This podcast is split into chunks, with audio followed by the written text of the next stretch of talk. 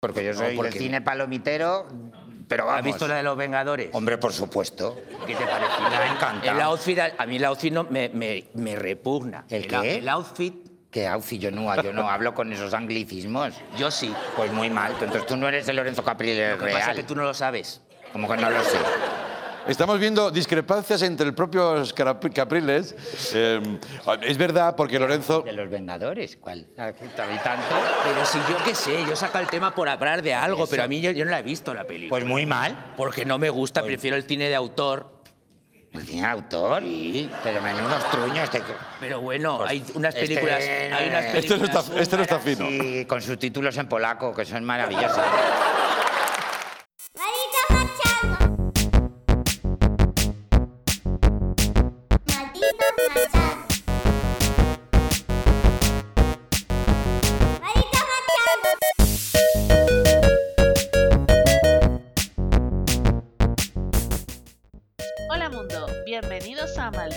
Tu posquita friki rural canal pop de confianza. Yo soy Fletcher, la representante de la sensatez, el buen gusto y la risa floja, y me acompaña en esta aventura un hombre cuyo talento para la interpretación, el canto y la política solo es comparable al de Tony Cantó. ¿Cómo va eso, señor encarnado? Pues bien, supongo. Me acaban de comparar con Tony Cantó, pero bueno. Oye, chiquito piropo, ¿eh? Hombre, camaleónico es.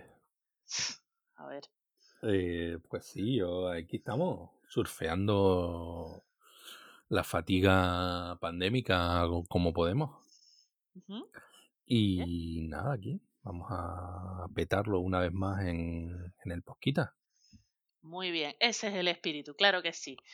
Porque bueno, queridos escuchantes, en estos tiempos rarunos que nos ha tocado vivir, es normal que hayan aflorado dos cosas, la búsqueda de hobbies para pasar los largos ratos de encierro, más o menos voluntario, y consecuentemente el descubrimiento de algún talento que te permita destacar entre la chusma.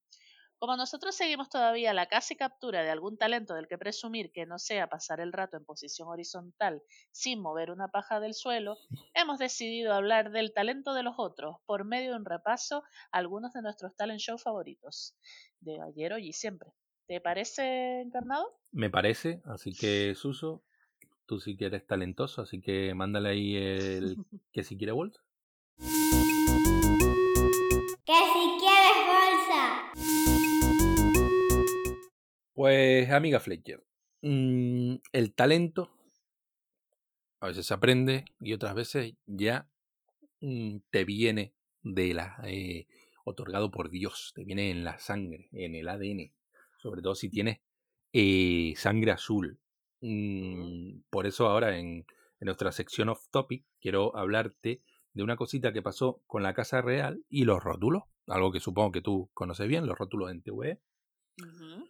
Y resulta, para aquellos que no lo conozcan, que sean de, que nos escuchen, yo qué sé, de, no sé, de otro lado, si nos escuchan, Claro que sí, Simplemente hombre, re- nuestros fans. nuestros fans, simplemente recordar que, hace ahí algún tiempo, no sé exactamente cuánto, despidieron a dos trabajadores del programa La Hora de la 1, se emite en, televisión española, la cadena pública de, de- de nuestro país.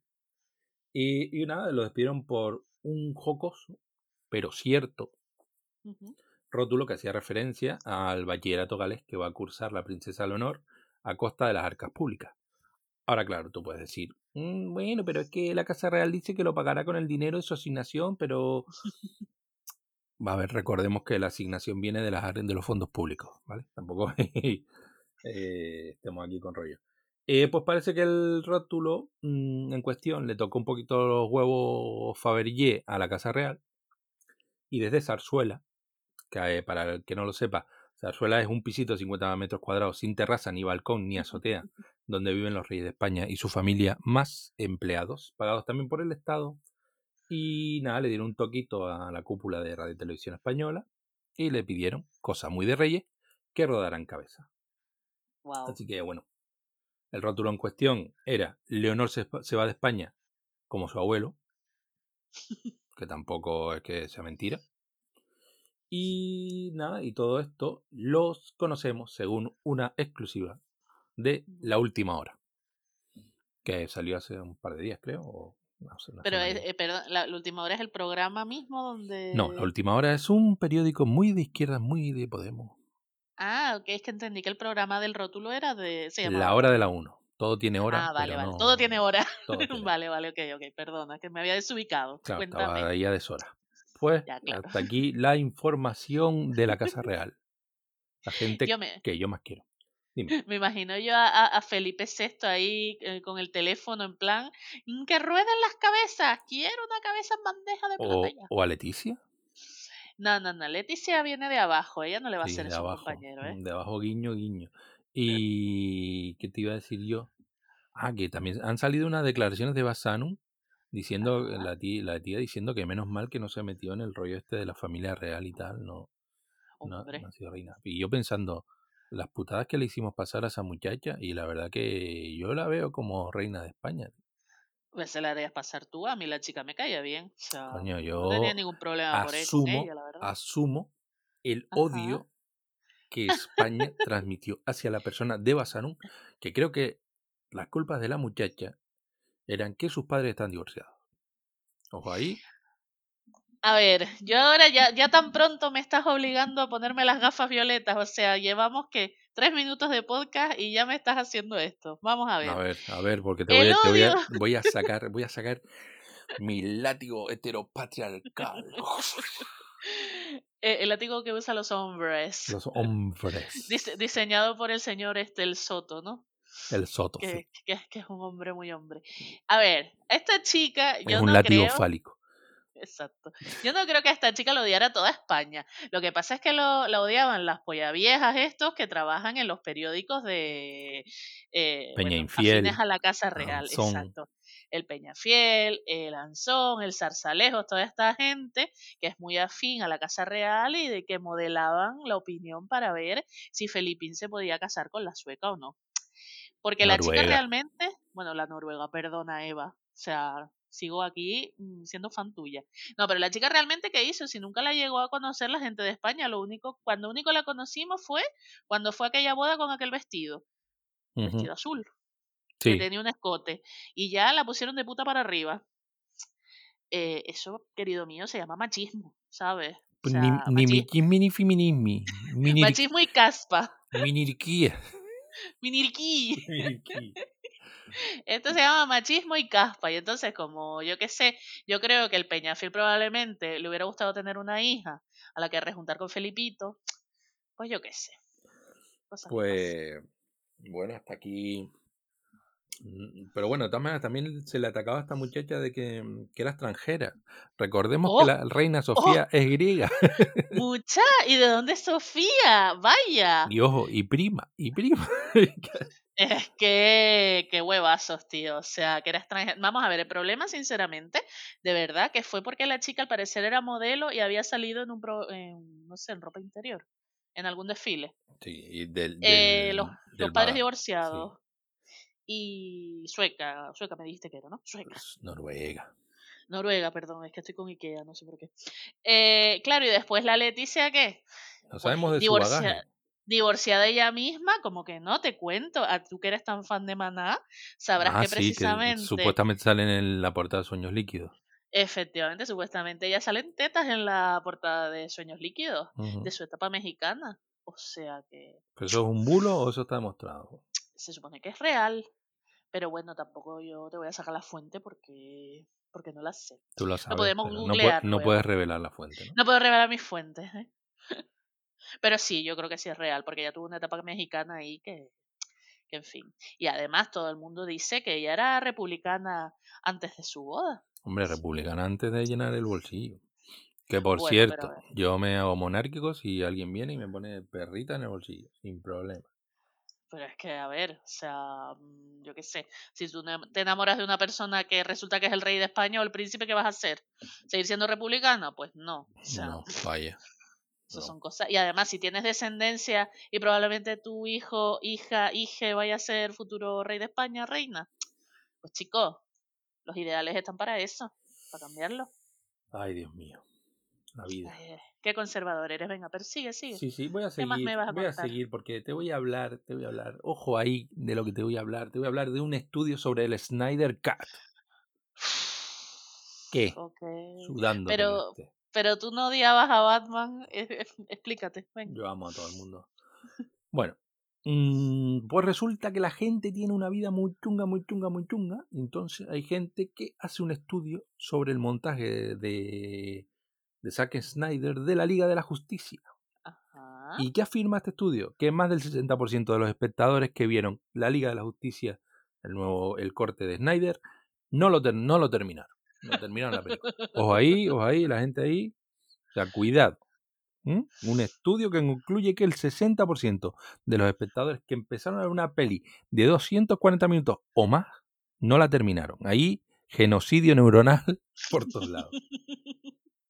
Pero eso es verdad, o sea, eh, ¿el estudio es real o es de, de Andrés Trazado University? No, supuestamente de Samba TV, que no sé qué, será una consultora Ajá. de estas tipo Cantar Media o algo en realidad. Sí, Y bueno, de todas maneras, que eso te lo digo yo sin hacer ningún estudio. también es verdad. La gente tiene vida, Snyder Cut. ¿Sabes? Que, que te manda ahí tres horas y pico. Mm, De todas maneras, si no leí mal, el, el estudio no tiene en cuenta eh, a la gente que ha visto la película de varias veces. Un servidor la, la vio de, de cuatro veces. ¿no? Cuatro veces. Ah, tú, tú la viste en plan miniserie. Sí, porque tampoco, no sé, you know, tengo que hacer cosas y eso. Frega la losa, Ya, ya, ya, ya. cosas que deberían hacer las mujeres, pero claro, porque Que soy tú- una víctima del feminacismo. José Manuel. Soto, rescátame, rescátame. Tienes que poner una vela al soto ese. Al soto del real. Soto es real, sí. no, y lo de fregar la losa, eso es broma, ¿vale?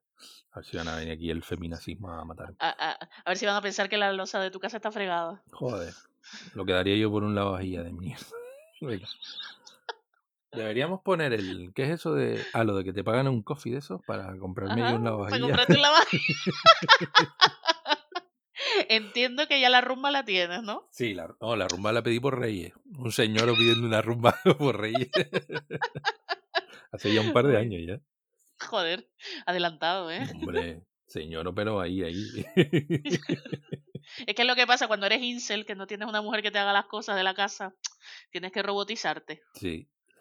Y nada, yo qué sé, que la gente con estos rollos, yo- con esto de los estudios, la gente está estudiando por estudiar, yo qué sé, que, que- que no sé. Y de todas maneras, si te puedo dar alguna cifra, que la peli más o menos costó 70 millones de pavos, de dólares. Sí. Eh, y eh, HBO Max, desde el estreno de la peli, ha tenido 1,48 millones de descargas. Y Ay. solo con esto la Warner más o menos ha ganado 22,2 millones. Parece que también estuvo en el cine y demás, estaba- ha sido estrenada en cine y tal. Ah, sí, qué fuerte, no lo sabía. Supongo que sí. Y nada, son datos que de, de Forbes. Que estaban Coño. incluidos en el artículo de Hobby Consolas, que realmente ya no sabía ni que existía Hobby Consolas.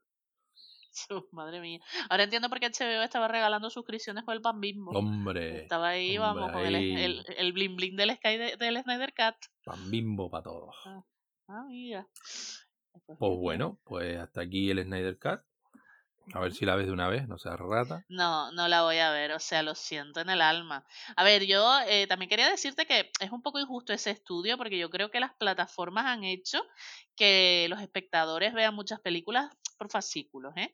Y yo he caído en eso muchas veces que me he visto una película de dos o tres veces.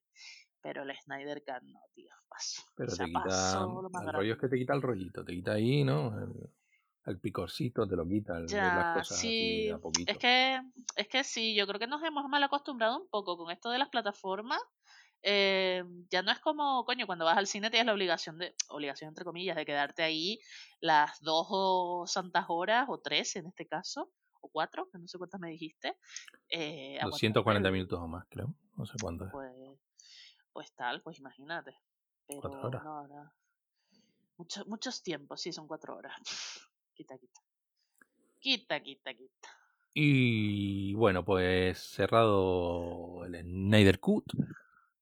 Mm, quiero comentarle, bueno, quiero hacer un llamamiento a todo ese fandom tóxico que nos sigue mm, Jesús. para que acuda a votar en masa a- al Instagram y al Facebook de Palante Producciones.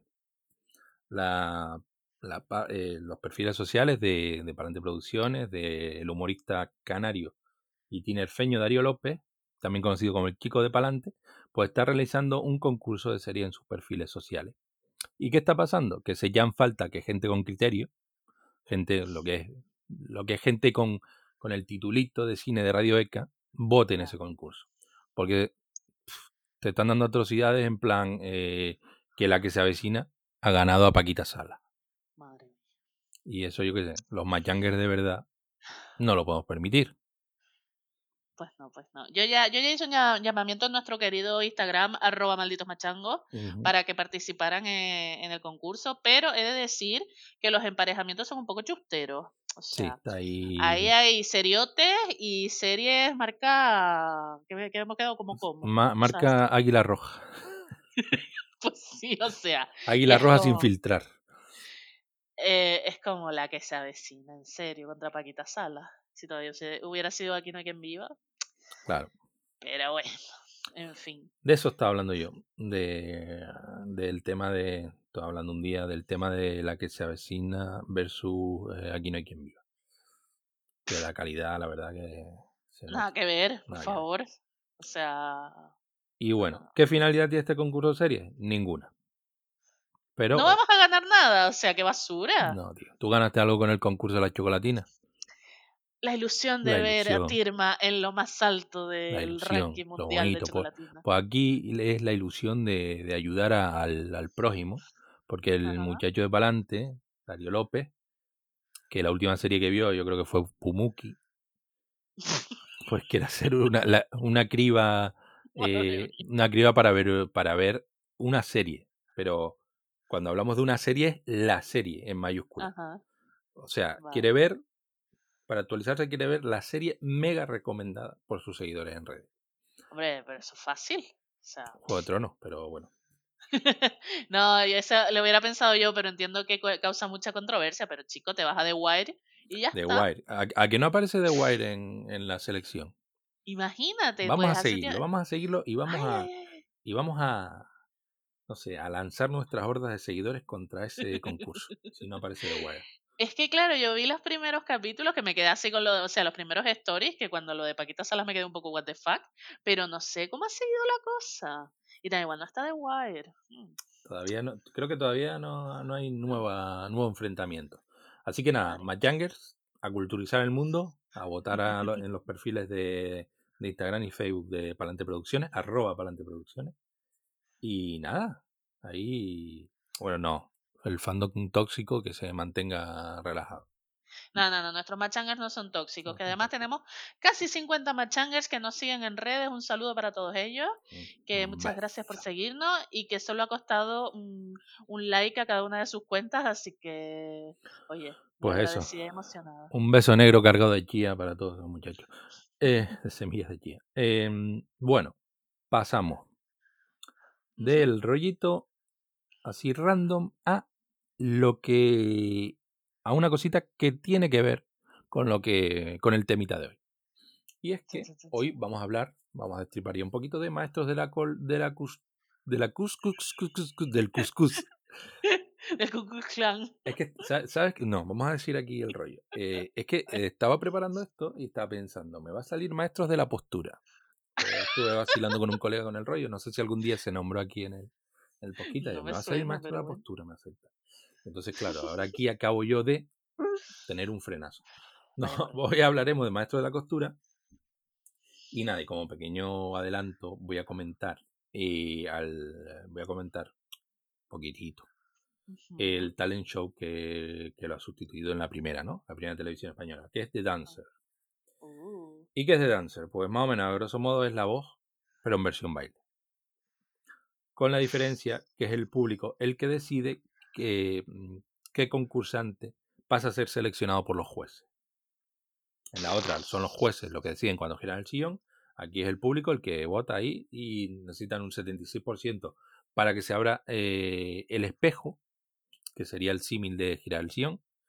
Y, y nada, y, y que entren en la terna, eh, entren para la selección final por parte del jurado. Eh, sí, un rollo así lo de abrir el espejo, un rollo ahí efectista, efectista. Queda ahí bastante bien. Y bueno, ¿qué, eh, qué jueces tenemos? Tenemos a Miguel Ángel Muñoz Mam, Rafa Méndez y la insufrible Lola Índigo. Y aquí estoy yo haciendo amigos con los fandom tóxicos. Joder, tío. Así que eh, Rafa Méndez, da, la verdad que Rafa Méndez se sale por todos lados, ¿no? Él te da el puntito ahí. ¿Qué tenemos en todo esto? Aquí hay eh, las historias de los concursantes tienen mucho peso. Entonces hay aquí muchas historias lacrimógenas, hay historias de superación y rollitos varios. Pero, hombre, siempre menos intensos que el documental de Rosito. Y por lo tanto más digerible. Eh, pero y todo eso como, con el baile como Salvador y protagonista. Mm, el programa está bastante picadito, mm, picadito ahí, que tiene, está muy cortado, ¿no? Pues el programa está así, ¿no? Con bastante, o sea, intenta ser así rapidito, ¿no? Mucho corte y nada, para hacerlo dinámico. Eh, tiene, las apariciones de los presentadores son bastante breves. Mm, se agradecen que sean caras nuevas. Eh, una es Sandra Cervera, creo que es actriz y tal, no sé. Y el otro es John Aramendi. Eh, los que sigan el concurso de, la tarde de televisión española, que es El Cazador, pues el presentador del Cazador. Y bueno, y aunque tiene algo que descoloca bastante, que es que una parte del público tiene acceso a micro y cámara y podemos ver sus reacciones, conocer lo que piensan de, los concursantes y del jurado.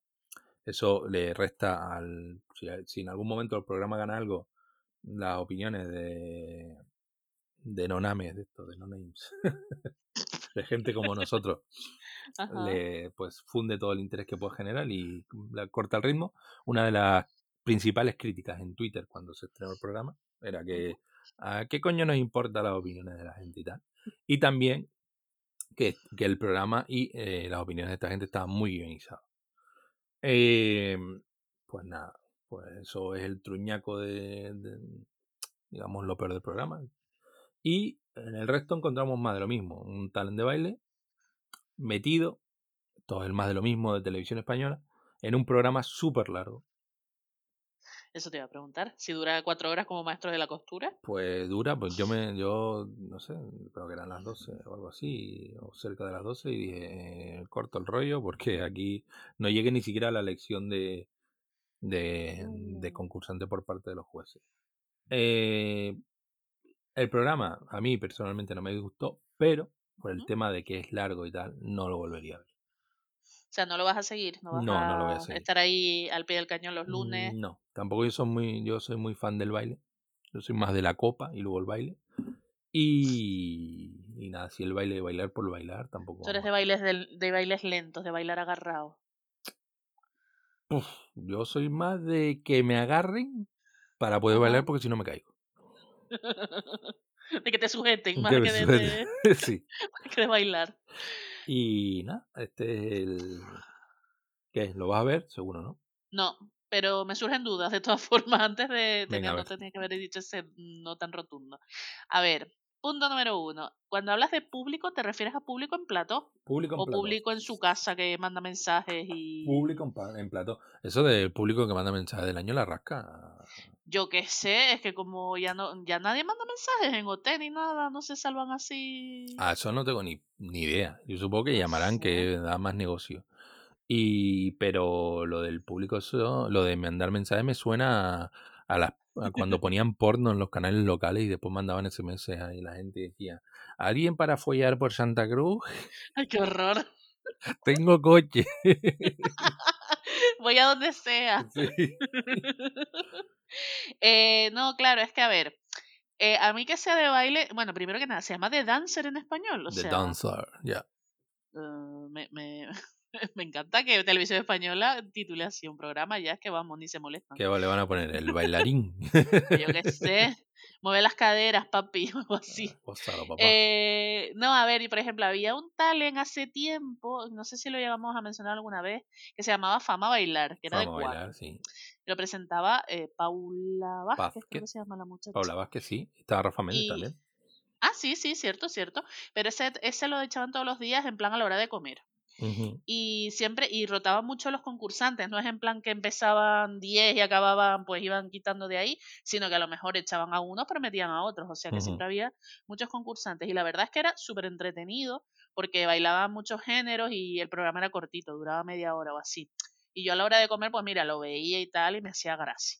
Pero a mí estas cosas ya, tipo, eh, yo no soporto el rollo, la voz y todo eso, tú sí que vales y todas esas mierdas. Contra, pues la voz está guapa, la fase No. de, de girar sillones, tío.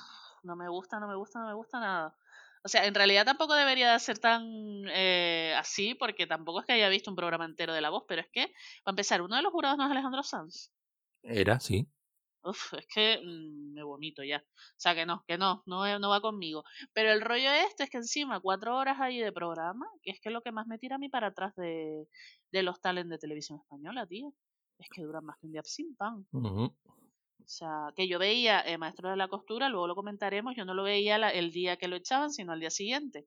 Y terminaba de trabajar y se hacía de noche y todavía el programa lo estaban echando. Y era como, madre mía, llevo aquí, vamos, Y tres horas metida a tope. el rollo este, yo creo que eh, Lola Índigo, Mimi o como, se- o como la quieran llamar, eh, coincidió en fama bailar con, con Rafa Méndez.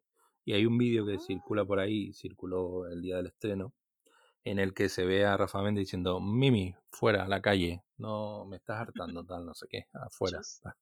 Está ahí. Pero ella bailarina también. Sí, sí. Ah, Y leí en Twitter, o sea, fiabilidad 0,01%, sí.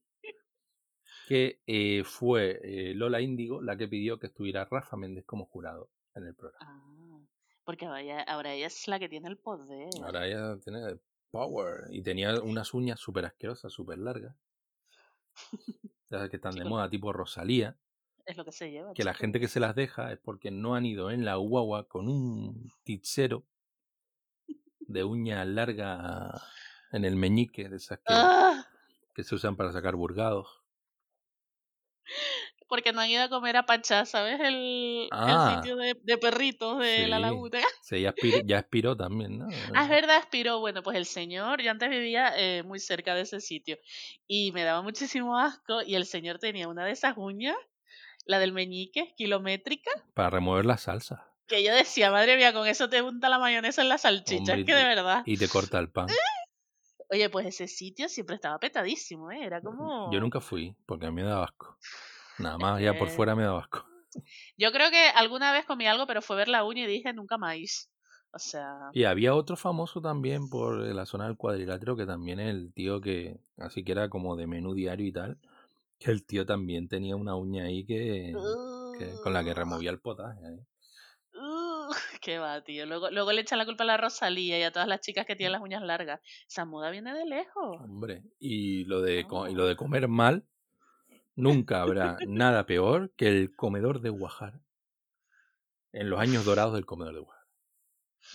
A ver, ¿qué le pasa al comedor de Guajara? Porque a mí el cordón bleu del comedor me encantaba. Ay, el cordón bleu. Porque tú no pedías menú y te servían entre No, yo, yo eso- nunca comía, tío. Es que era pobre. Tuve que llamar a. Para que me cortasen el entrego. Tuve que llamar a un colega mío que trabajaba en galería para cortar ese entrego. Pensaba que iba a decir que me- tuve que, eh, que llamar a alguien para que me cortara el susto o algo así. Eh, El susto, el susto. El susto se te quedaba cuando te tomabas un jugo de naranja natural y después otro día veías que cuando emborcaban las naranjas en la máquina, emborcaban las podridas y todo. Ay, qué asco, tío. Pero de todas maneras, tú eras privilegiado. ¿Tú comías todos los días en Guajara o qué? No, cuando me daban bonos del comedor, mi niño. Ay, sí, el bono del comedor. Ay, el seguro, bono del comedor. Yo comía ahí en plan cuando tenía exámenes Además, si que querías ligar había- con las pibitas tenías que comer allí, hombre. Pero vamos a ver, si a ti no se te acercaba ni con un palo, ¿dónde vas? Pero ahí estaba, Fa- eh, fantasma, fantasma, que eres un fantasma. estaba yo allí. Ay, quiéranme. Con tu melena al viento. Denme, Quiérame, den- quiérame. denme- denme con un palo. Ay, qué desastre. Bueno, pues de Dancer, entonces, eh, nada, o sea, mi Rafa, Rafa Méndez se llama, Rafa Sí, Méndez, Rafa Méndez, que es canario, portuense, es, creo. es- gracioso el hombre, yo qué sé, es un poco así, es el típico jurado, me imagino, pasado de vueltas, ¿no? Sí, sí. Pero bueno, yo qué sé. en fin, es graciosete para ese tipo de cosas, así que bueno.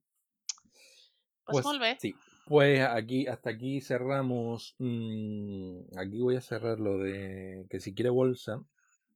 No, no, no, no, espera, espera, espera. espera, Ah, espera, vale, espera, espera, espera, sí. Porque yo quería mencionar, antes de nada, aquí vamos a cambiar un poco el mood, pero brevemente, porque oye, eh, al César lo que es del César. En el pasado episodio que hablábamos de barbaridades, comenté una cosa bárbara que había pasado últimamente en Hollywood, Que es el tema de que mm, este señor llamado Armie Hammer, eh, actor conocido por todos, por por ejemplo, Call Me By Your Name, eh, Por agárrame el pepinaco. Exacto, resulta que le ponía cachondete el rollo canibalista. Sí, cani- canibalismo va a llegar. Canibalismo a tope. Y yo fui de las que dije, eh, porque en ese momento era lo que se sabía, que oye, uno por tus deseos, no de, yo qué sé, tampoco es cuestión de, de apedrear a nadie en la plaza por tener mm, fetiches exóticos. Todo mal ahí. Bueno, Pero venga. Pues a los pocos días resulta que ya salieron, digamos, las acusaciones formales. No eran rumores ni eran cosas extrañas, sino ya salió gente diciendo, mira, me pasó a mí y creo que hay denuncia de por medio. Así que sí, confirmamos que el señor Armie Hammer, pues resulta que mm, se le iba un poquito la, la pinza. No estoy diciendo que llegara a comer carne humana, pero al parecer tenía unas prácticas un poquito... Hombre, ya. Que cuando decía que comía coño era literal. Exacto, efectivamente. Y de hecho ha perdido más contratos todavía. Creo que él iba a salir en alguna, no sé si serie o película relacionado con superhéroes y tal, que estaba ahí en negociaciones y ya está totalmente descartado. Así que le auguramos a Army pues un futuro un poquito complicado. Bueno, tú dijiste que era rico, o sea que tampoco. No, no, está podrido en dinero. O sea, ya te digo, viene una familia de petroleros americanos de esos que se remontan a, al siglo XIX ahí.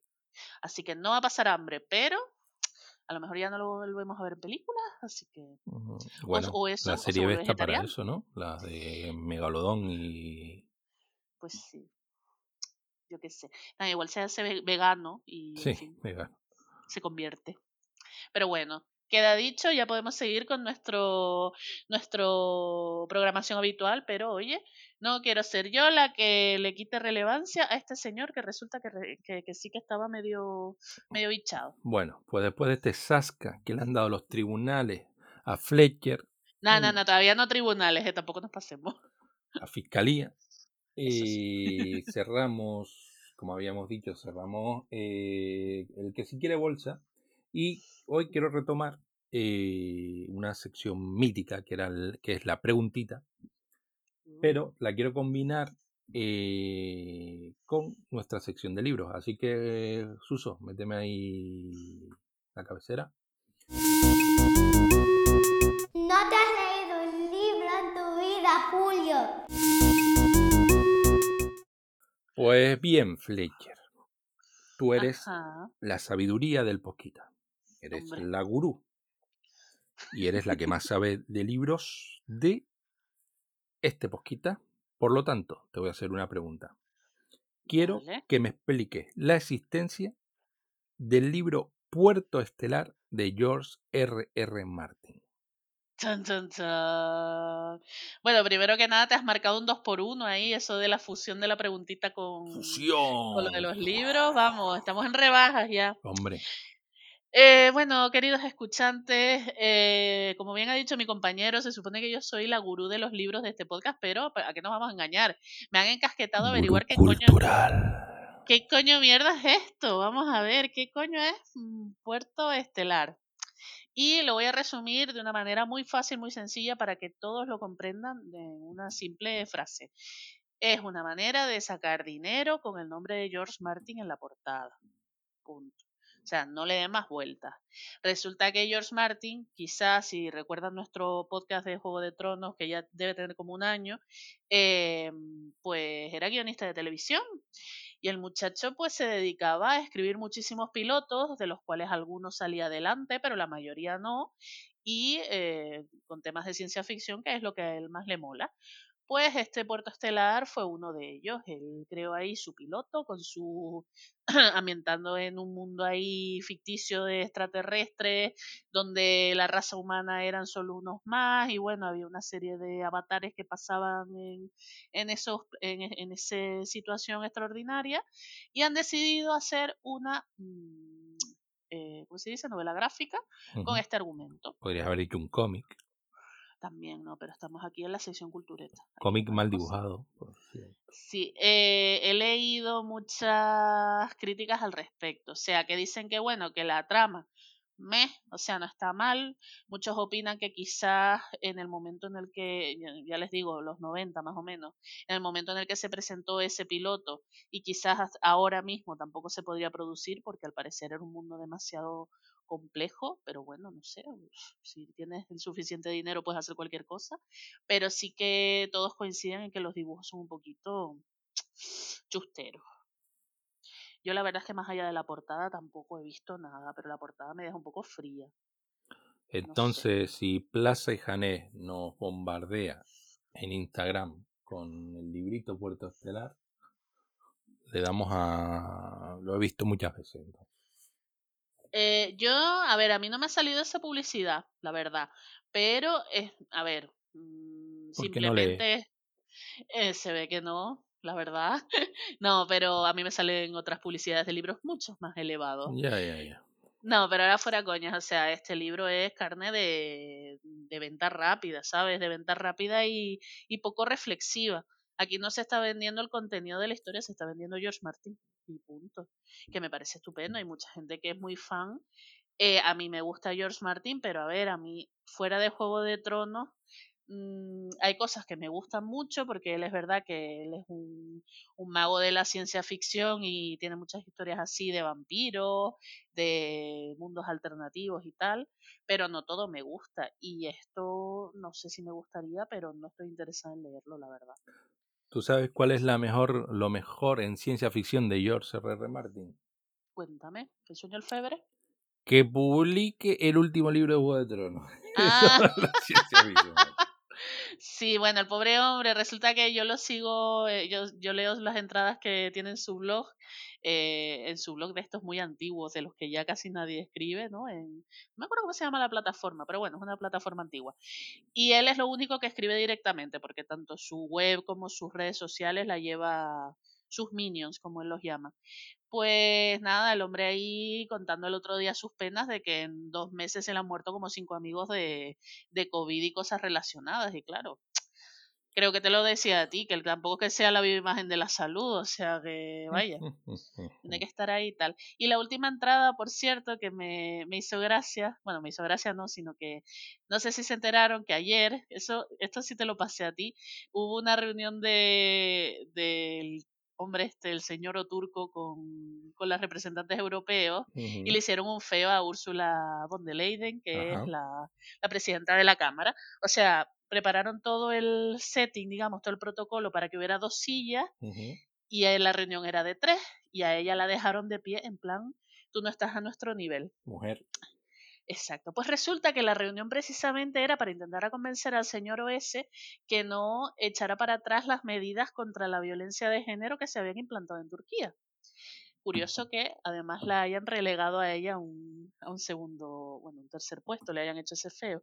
Pues la última entrada del blog de George precisamente comentaba que, que le había recibido un correo de Sibel Keliki, que si no saben quién es, es la actriz que hacía de Shah en Juego de Tronos, que le comentaba esta situación porque en Turquía al parecer el tema de, bueno, ese señor es un pedazo de mm, cerdo asqueroso que lo único que quiere es volver atrás y quitar todas las libertades, ya no solo a las mujeres, sino a cualquier, mm, a cualquier parte de la población. Y nada, y él se posicionaba a favor de, no sé, de apoyar ese tipo, o sea, de apoyar a las mujeres turcas, vaya. Y digo, mira, curiosamente, ahí está George. Pues mira, ahí está. George. De todas maneras, que Christopher Tolkien caliente por si tiene que terminar Juego de Tronos. Dice él que no, o sea, que teóricamente nadie va a terminar Juego de Tronos. si él se muere. Porque hace tiempo, cuando estaba la serie en auge y tal, salió ese tema y muchos decían que Brandon Sanderson u otros autores así súper tochos, pero la verdad es que no creo, porque yo creo que. Tolkien, que él sabe terminar cosas de otra gente. No, no, no, pero sabe terminar cosas de su padre este señor, mira, que, que tendrá que ver. Vaya. No, que no. Ahora Christopher Tolkien es un mierda. No, coño, pero conocería la obra de su padre, no la de este, o sea... Él conoce todo. Respete a Christopher. Tú con los cristos tienes ahí, vamos, Sí. una relación de... Muy intensa. Ah, también lo puede terminar Christopher Nolan. Eso sí, yo veo un final Juego de Tronos de Christopher Nolan, ¿eh? Y el hermano. Sí, sí, ¿Cómo es el hermano? El don nadie. Jonathan. Jonathan. Lo veo, lo veo, lo veo. Bueno, señores. eh, pues hasta aquí la preguntita. Muy bien, creo que la has pasado con nota, Fletcher. Uy, qué bien. Así que, que vamos ya al turrón o. Venga, vamos al turrón ya. Sí, Pues venga. sí, sí, no, no. Suso. El temita de hoy, hermanito machango. Pues venga, Fletcher. En lo que yo abro cerveza, dale castaña ahí al temita de hoy. Me encanta que aproveche estos momentos para darle a, a la coca y al alcohol, que es lo que a ti te motiva a seguir vivo. Muy bien. Eh, queridos machangers, si no se han dado cuenta todavía, hoy nuestro po- posquita va a ir de, de talento. Vamos a hablar del talento. Y no del que fluye por nuestros poros, que ese, vamos, es evidente que está ahí, en las ondas, para que ustedes sean testigos, sino de ese que vemos por la tele. Y yo sé que ya en el pasado ya mm, comentamos cositas al respecto, mm, si no me equivoco, en el capítulo 15. Y de hecho, eh, bueno, y además hemos hablado en muchas ocasiones de, de muchos realities y cosas que nos han impactado en plan OT, RuPaul's Drag Race, etc. Pero nunca es suficiente. O sea, Nunca y, suficiente. yo tenía una espinita clavada y era de hablar de uno de mis reality shows favoritos ever, junto con RuPaul, que es ni más ni menos que Forjado a Fuego. ¡Boom! Chico, ¿cómo no habíamos dedicado el tiempo que merece a esta obra de arte? Espera, que estoy Ah, que haciendo un trago. está él, claro, es que le acaba de subir la, la, la virilidad y la hombría al escuchar esto, que bueno. Pues sí. Eh, yo, hombre, una obra de arte. Yo. No sé. ¿Tú crees que es la cúspide de. de el- los talent show eh, rednecks? No sé si es la cúspide de los talent show rednecks, pero a mí, honestamente, fuera coñas, me parece uno de los mejores realities que hay en televisión. Y les voy a explicar por qué. Básicamente porque, al contrario de que otros reality shows o, o talent shows que hemos comentado, en este programa a mí por lo menos no me da la sensación de que prime el salseo de los concursantes, sino que el verdadero valor es eh, quién sabe hacer determinada arma y que, y que de verdad eh, los concursantes se centran en hacer su arma, no en estar criticando a los demás, ni no sé, y son bastante honorables y bastante tienen como eso, son muy deportivos en la derrota. Claro. Es, es un rollo, Que es el código del herrero. es que es un rollo, a mí me asombra, porque claro, vamos a ver, partimos de la base de que este programa eh, está dirigido al hombre blanco heterosis eh, americano. O sea, Bueno, salen. Sí, venga. hay muy pocos negros, muy pocos chinos o asiáticos en general y muy poca gente mm, de otras etnias o sexos. Bueno, mujeres, vi una vez ganar una chica Sí. y otra vez concursar a otra. Y un hawaiano. No sé. Sí, claro, por eso asiáticos en general, polinesios, vaya. Pero, pero que claro, que estamos hablando de un programa que tiene como, no sé, ocho temporadas. Y estamos hablando de a lo mejor un puñado de, de personas que no cumplen el, el patrón de hombre americano, blanco, hetero, cis, etcétera, etcétera. Pero a pesar de todo, de lo que uno pensaría, ¿no? La imagen de la América profunda, de, de- del trampista de Wichita que está ahí con Make America Great Again, pues esta gente que a lo mejor es así en su vida privada, en el programa se muestra como gente civilizada que está, bueno, un poco a lo mejor un poquillo pirados, ¿no? Con su afición, pero que lo que quieren es hacer una buena arma y oye, cuando pierden lo asumen y son deportivos y felicitan al contrario y no montan pollos. Es una cosa que a mí me, me maravilla.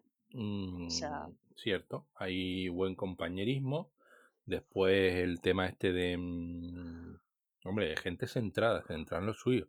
De todas maneras, recordemos que muchos de ellos, ahí como curiosidad, son herreros a tiempo parcial.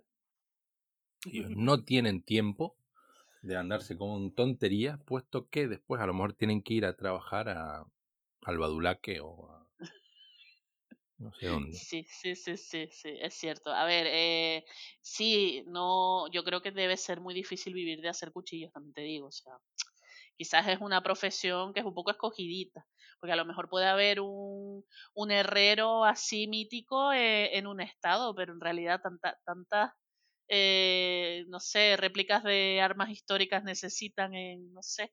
Bueno, pero un cuchillo para cortar carne, para, yo qué sé. Pero eso lo hace, eso no lo hace un herrero, eso lo hace una fábrica, ¿no? Perdona, Eso lo, eso lo traen de China. de China. Perdona. Ahora lo traen de China. No te van a hacer a ti el cuchillo de, de la carne con un damasquinado y unos rollos. O Ah, sea, no. mm, Entonces No, yo me quiero comer no. un, un caimán de eso. Yo quiero ir- salir a cazar un caimán, ajá. un cocodrilo, al pantano, y a mí no me hacen un cuchillo con, con el damasco ese. No, no, no, no, no. Bueno, a ver si te lo quieres pagar, pero vaya que, que encontrarás a uno o dos herreros, no vas a encontrar, no sé, en Tenerife habrá más de uno.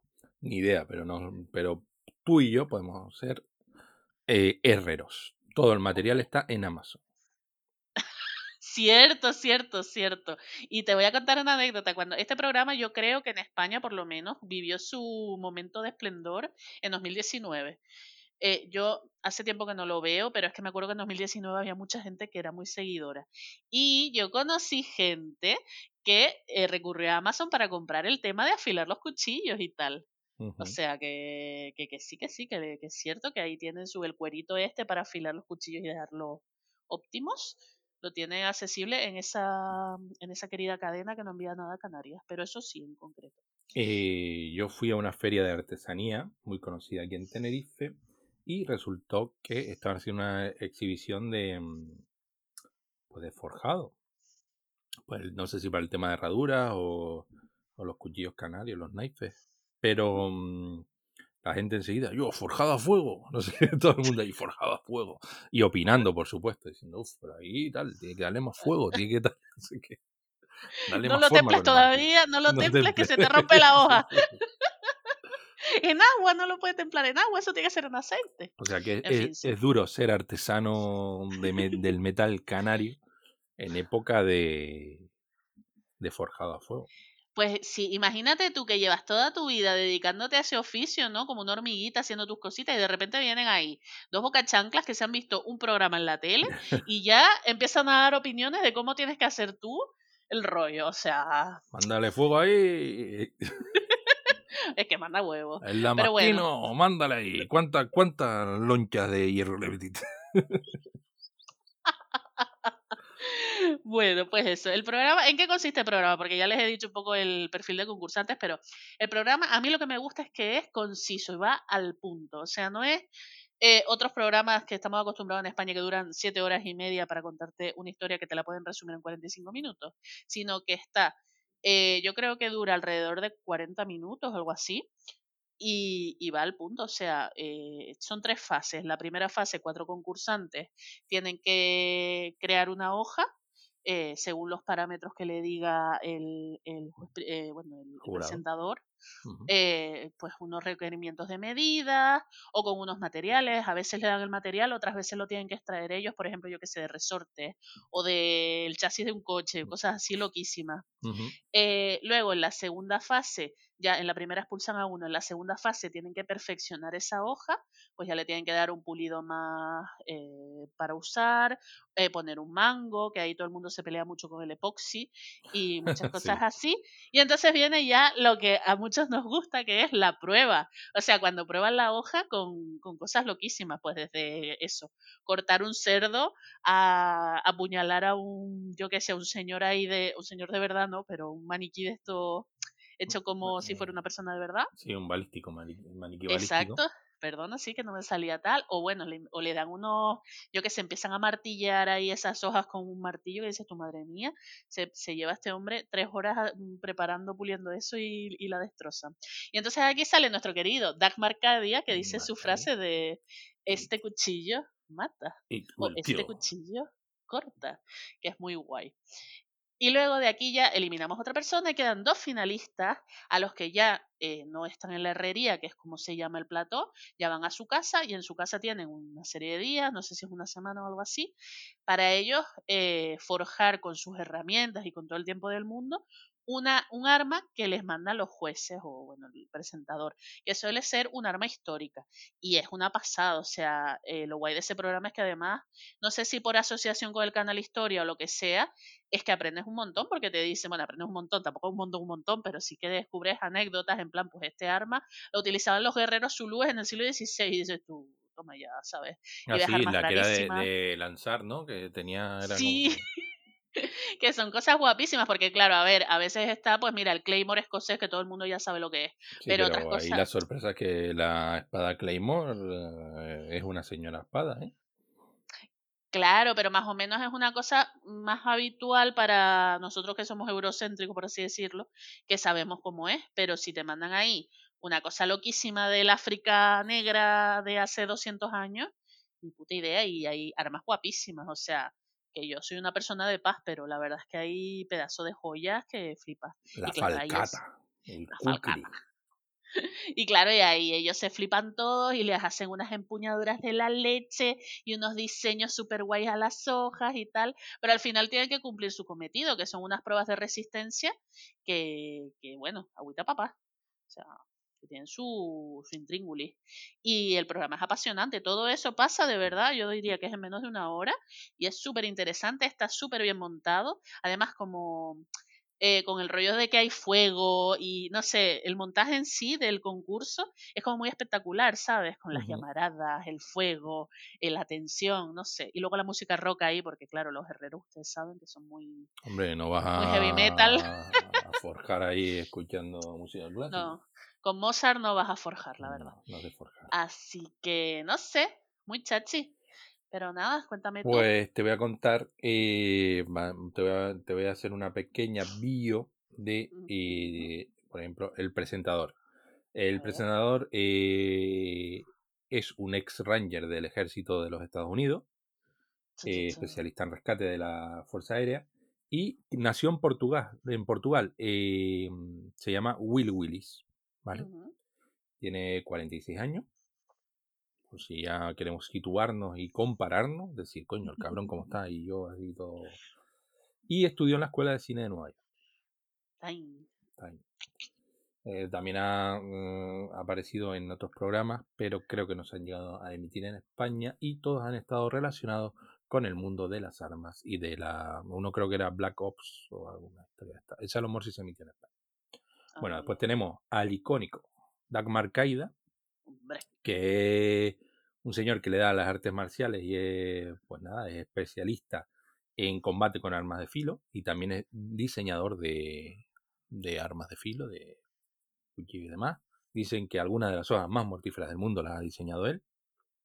Eh, es de origen filipino y es instructor de Kali, que es un arte marcial filipino, y eh, tiene su propio estilo, escuela, que es el Marcaida Kali.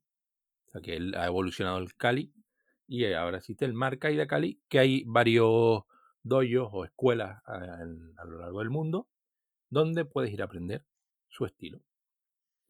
Después tenemos, por último, hay, hay otro juez más, pero bueno, yo lo dejé aquí en Dave Baker, que es el señor que es experto en recreación de armas históricas. Y que también eh, apareció en el programa, este sí lo vi, me gustó bastante, de Deadliest Warrior. Es como algo así Ah, como el verdad. guerrero más letal o no sé. Sí, eso molaba. Que hacían recreaciones históricas y era más o menos el mismo sistema eh, mm, de mm, así de, de prueba de armas que, que podemos ah, ver en Forjado a Fuego. Y este señor tiene 68 años. De Dark Marcaida no se sabe la edad, no sabemos por qué. Uh, porque ha matado a todos los que. Dagmar Kaida es el, es el que dice el icónico It Will Kill, que ya lo habíamos ya lo habíamos nombrado, ¿no? Su arma mata, su arma Sí. corta, It Will Cut y toda esa mierda. Y que habla español y aparece en la versión internacional de Forjado a Fuego, que es Forjado a Fuego Latinoamérica. Es el único de los jueces que aparece, creo. Y claro, por supuesto, el presentador no es el mismo y tal, pero Marca y así está y habla un perfecto español. No, no, no, bueno, yo tengo entendido que perfecto, perfecto no es. ¿eh? Bueno, contra. Te eh, diré eh, que, que yo busqué y hubo un concursante español precisamente que llegó a la final y decía que, hombre, eh, hablaba un español poquito así de aquella manera, pero oye, que, Hombre, no, que no sigue cayendo bien. perfecto ¿está? español No no lo hablamos ni nosotros. También es verdad. Pero, y por cierto, en esa edición que, en, espérate que la tengo apuntada aquí, ¿cómo se llamaba en latino? Porque era una fantasía de nombre, en plan, Eh, desafío sobre fuego. Desafío sobre fuego, que eso podría ser algo así en plan eh, desafío sobre hielo, algo en plan bal- Sí, ¿verdad? baile. Pues al menos las últimas ediciones, porque creo que ha habido varias, las presentó uno de los actores de Pasión de Gavilanes. Mm, Franco, que era el más guapo, la verdad. Ni puta idea, no sé de pasión de gavilanes, pero vale. Sí, sí, Perfecto. disimula, ¿eh? Te lo Y pegaba entonces, bucle. yo quiero que me digas que hay momentos destacables, ediciones, Uh, momentos destacables, amigo. mo- Bueno, a- momentos que te hayan puesto palote, pero palote eh, en plan, oh, como, como- Yes. qué arma, que no tenerla aquí. Bueno, a ver, eh, antes de, de seguir, decir que eh, es que lo, aca- lo leí hace muy poco, que el tema de la frase mítica de Marcaida, de It Will Kill, la cambiaron para hacerla más family friendly y ahora eh, en vez de decir esta arma mata, o sea, kill en inglés, utilizan el acrónimo KILL, que bueno, K-E-A-L, que viene, de- que viene a significar eh, mantener a todo el mundo vivo, o sea, keep everyone alive, porque claro, por si acaso los niños decidían por ir Dios. matando a sus padres con cuchillos de cocina, yo qué sé. Bueno, los americanos no son de, de matar a gente así porque sí. No, no, no. La verdad es que no, son gente muy, muy sana y, y muy normal. Y otro de los super jueces que no comentaste fue Ben Abbott, que, así, que fue un juez que ganó dos veces a Sí. fuego. Pero no. Es medio sosillo comparado con los demás, la verdad. Los Pero- icónicos son Marcaida y Baker. Sí, sí, la verdad. Luego los otros dos, que son el Nilsson, el Nilsson que, que es el otro, el tercero en Discordia, por así decirlo, un par de temporadas que no salió porque se enfermó, pero ahora ha vuelto y me he enterado que Will Willis ya ha dejado de ser presentador Cierto. en la temporada 8 es otro señor que yo no conozco. Pero bueno. Eh, pues sí, ocho temporadas, ni más ni menos, de Forjado a Fuego, de las cuales yo no las he visto todas, lamentablemente, porque en mi caso yo lo estaba viendo en Me- Mega. Mega, Mega, el sí, eh, El el canal de los hombres. De los hombres. De los hombres. Pues sí. Entonces, claro, yo, pues lo que, lo que repitieran en Mega, que ustedes ya saben cómo es eso, que a lo mejor te toca eh, cinco veces el capítulo de las falcatas. Bueno, pero mm, debemos agradecer a Mega un fin de año en el que hubo un maratón Sí, de forjado a fuego. Sí, porque ahí estaba yo, en lugar de estar saliendo ahí a, no sé, a emborracharme y esa cosa, yo me quedé viendo Forjado a Fuego. Es que Y me lo pasé de puta madre. Mega, Mega se merece un ¿Cómo no te voy a querer? ¿Cómo no te voy a querer? Es que de verdad, o sea, que era muy necesario un, una, un maratón de Forjado a Fuego en fin de año, la verdad. Eh, yo me acuerdo especialmente del capítulo de la Falcata por dos cosas. Primero, fue el primer capítulo que vi de todos, o sea, eh, first chapter ever que yo vi. Y segundo, que lo ganó una mujer. Y dije yo, fíjate que también hay señoras guerreras. Ujú. Probablemente sea eso, la única mujer, bueno, no, porque he visto al menos dos de donde salen tías, pero sí, ella es la única mujer ganadora, estoy casi segura. Y, y yo qué sé, y es raro porque ya te digo, el perfil del programa, eso no lo podemos negar, es muy hombres de determinada edad, blancos y tal, pero bueno, muy bien. Y no sé, han hecho cosas guapísimas. A mí, el de la Claymore, el primero que hicieron de la Claymore, me sorprendió. Han hecho dos de la Claymore, que lo sepan. El primero me sorprendió porque a las dos personas se les rompió la espada en la prueba final. Hombre, que Y fue como. no, No, no se les rompió, se les dobló, porque es que es tan larga, es que mide como dos metros la hoja esa. Y claro, Es que ellos no son son- William Wallace. tío. No son William Wallace, definitivamente. El segundo capítulo de la, de la Claymore fue el segundo capítulo que ganó Ben Abbott, porque era como un especial de, de campeones, campeón de campeones o algo así, y, y ganó él. Se ve que no se le rompió, yo qué sé. Eh, y nada, han hecho varios capítulos así especiales, o sea, normalmente ya les digo, es un capítulo, pues un arma histórica, pero de repente hacen algunos que yo qué sé, que todos los concursantes son campeones, o que todos los concursantes los eligen los fans, o que todos los concursantes son veteranos de guerra, yo qué sé, mm, es súper variado el tema. Y no sé, así momentos míticos, míticos, es que no sé, me acuerdo de las armas, pero yo qué sé, en general me parece mítico ya cuando empiezan a rajar al muñeco ahí. Sí, claro. Que eso, por cierto, ha tenido mucha polémica porque yo creo que en las primeras temporadas eh, mm, tiraba más de cerdos y de animales y tal. Y luego la sangre de los muñecos balísticos era roja. Y luego ya empezaron a cambiar y la sangre ya era azul. Azul, sí. Y me parece que los animales ya no salían tanto. Que están jugando con la comida, tío. Con la comida no Hombre, se juega. Mm, No sé si es por eso, pero si han cambiado lo de kill por otra palabra, pues a lo mejor eso quieren intentar que sea muy family friendly y yo qué sé, no, no traumatizar a los niños matando que salga sangre roja de los muñecos, yo qué sé. Papa, papa, regálame eh, el cuchillo Nova, papa. A mí me impresiona un montón que sea tan difícil cortar las cuerdas. O sea, porque coño, tú ves una cuerda y dices, bueno, joder, se ven así fuertes, pero yo qué sé, que, ¿sabes? Una típica prueba que es cortar cuatro cuerdas seguidas de un tajo, pues casi todos se quedan en la primera cuerda ahí trabados. Me parece como súper curioso. No sé. Yo, hasta que no vea que forjan la podona canaria, no. Ojalá, bueno, forjaron el arma esta que es parecida a la que lleva Drogo en el Ak- Akram o algo así se llama, a la de Drogo el de Juego de Tronos, que es un medio podona, ¿eh? Te diré. Hay un capítulo también que pueden ver en YouTube. Yo creo que todos están en YouTube. Todos están en YouTube. En YouTube está, bueno, no sé, las últimas temporadas. Y colgados no. por, eh, por el canal Historia, por el oficial. Sí, sí, sí, sí. Yo miré antes y está, vamos, de todo. Pueden En ver. el que forjan la tizona. La tizona del Cid. Sí, eh, tizona. Y se quedan ahí. Que, tengo que forjar la tizona. Un arma guay. con muchos detalles. Oh my god. Tengo que, que ir a coger. Tengo que ir a cortar árboles al, aquí al lado de mi casa. Ay, bueno. Y luego se flipan un montón. A lo mejor dicen, no, voy a hacer el pomo de esta madera centenaria, no sé qué tal. Y luego se flipan todos y se les acaba rompiendo. o Cosas así que dices, tu madre mía. Oye, un- uno, uno hizo el fuego eh, dentro de una parabólica también, creo. Madre mía. Sí, me Y, acuerdo de ese. y a uno también le llegó la policía a la casa porque estaban diciendo, a ver, aquí qué se, qué se está quemando aquí. Y el ¿Qué otro le dijo, no, que yo hoy ha forjado al fu- a fuego. Bueno, que sepas en ese sentido que nos informa la Wikipedia que eh, hace un par de años uno inspirado por el programa le dio por hacerse una, una forja mm, casera con un barril ¿no? en su casa y esto resultó en un incendio que destruyó tres edificios residenciales y dañó 28. O sea que un premio está ahí. para ese herrero. Sí, sí, sí, sí. Y, y nada, bueno, decirte que este concursante español que llegó a la edición internacional a Desafío sobre Fuego, no he visto ese programa, pero él llegó a la final. No sé si ganó o no, la verdad. Habría que verlo. Pero No, quedó segundo.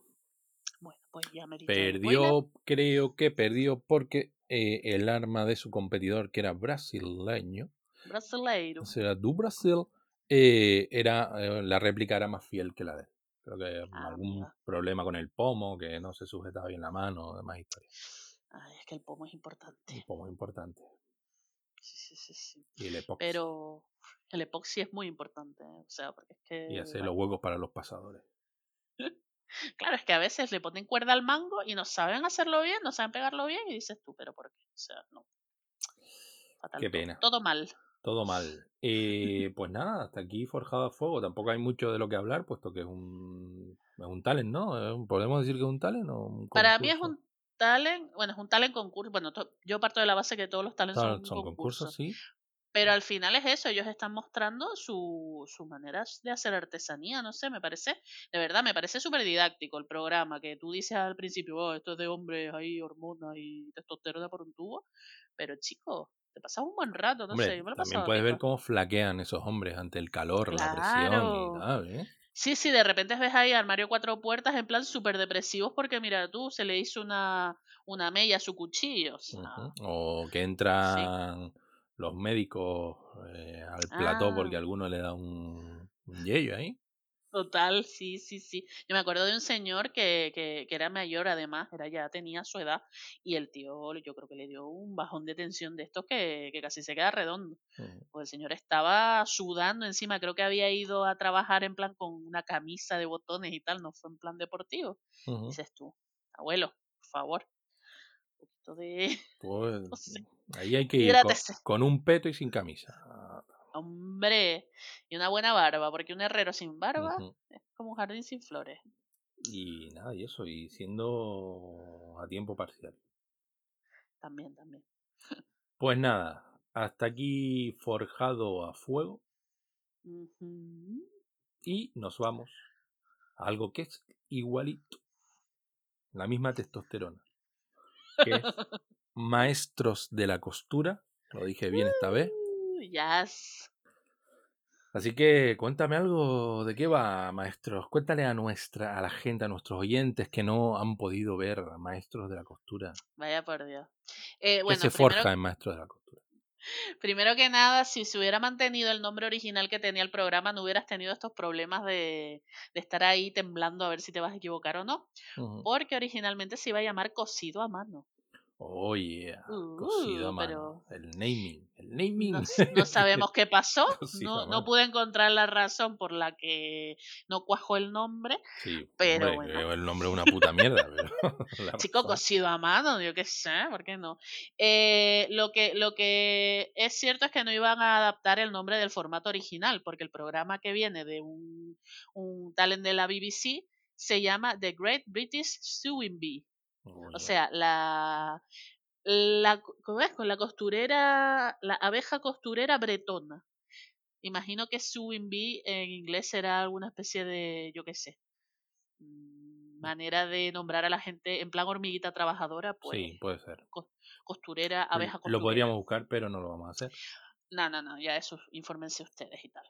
Eh, bueno, este programa es de Shang Iberia, esa, bueno, Shang Iberia, esa magnífica productora que nos trae tantas, tantas y tantas programas de ese tipo.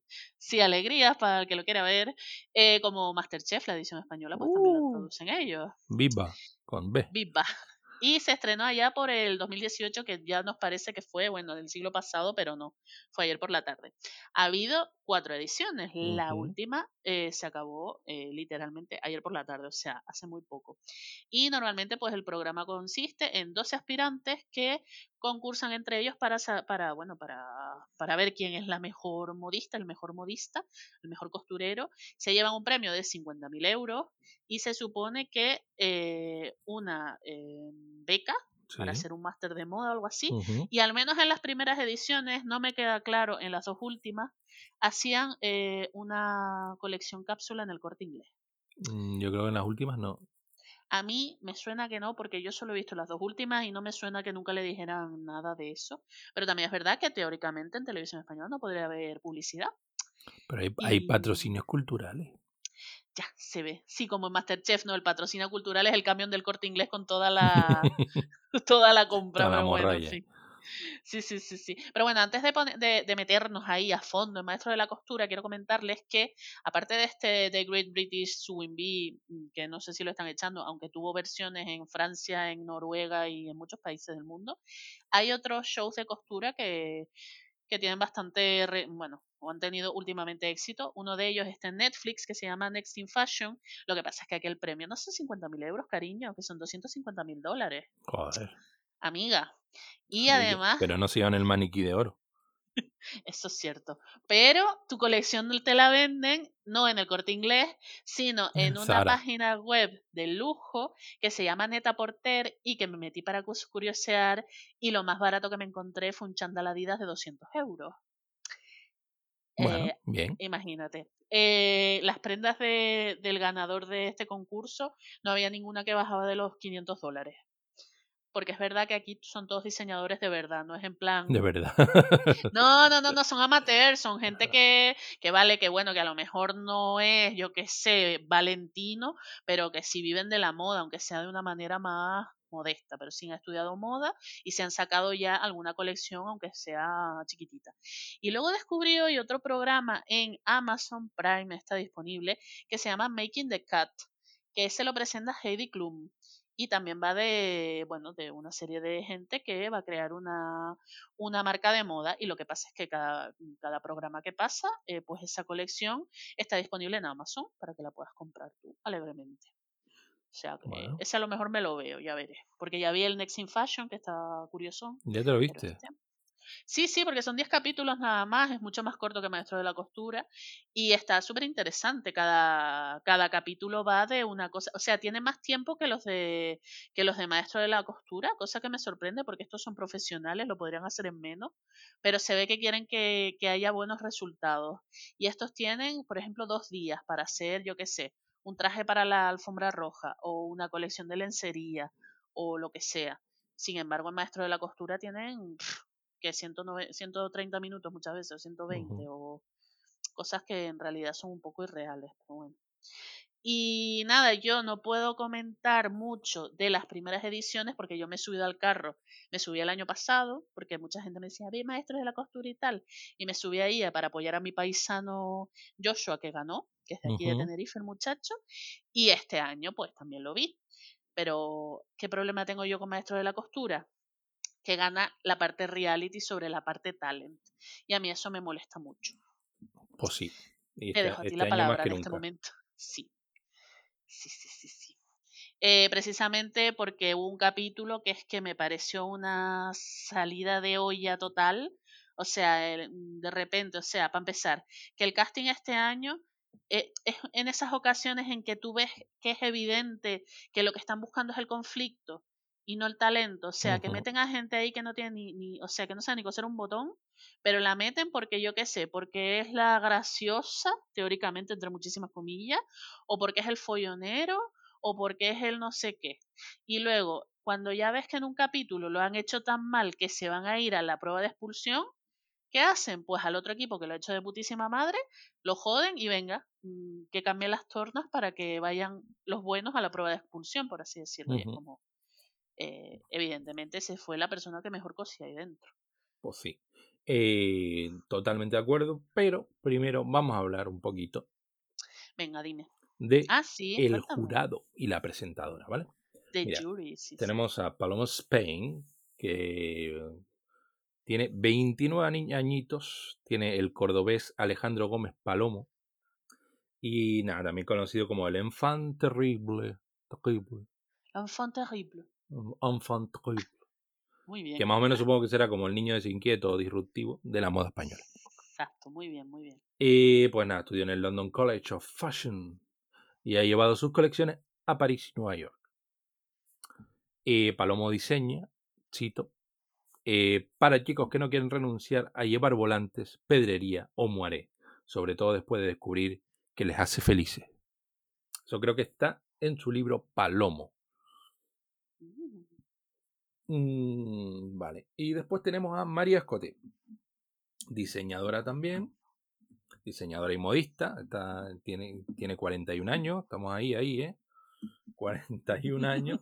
Nacida, nuestra quinta, ¿eh? sí, sí, sí. Nacida en Barcelona y nada, que en, en 2006 eh, eh, presentó su primera colección y lo hizo eh, después de estudiar en la Escuela Superior de Diseño y Moda de Barcelona y ha diseñado prendas para Katy Perry, o Kate Perry, como me gusta decirlo a mí, La Katy Perry.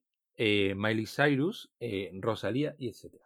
Y cito también textualmente, no hago únicamente moda para canis, también hago cosas bonitas.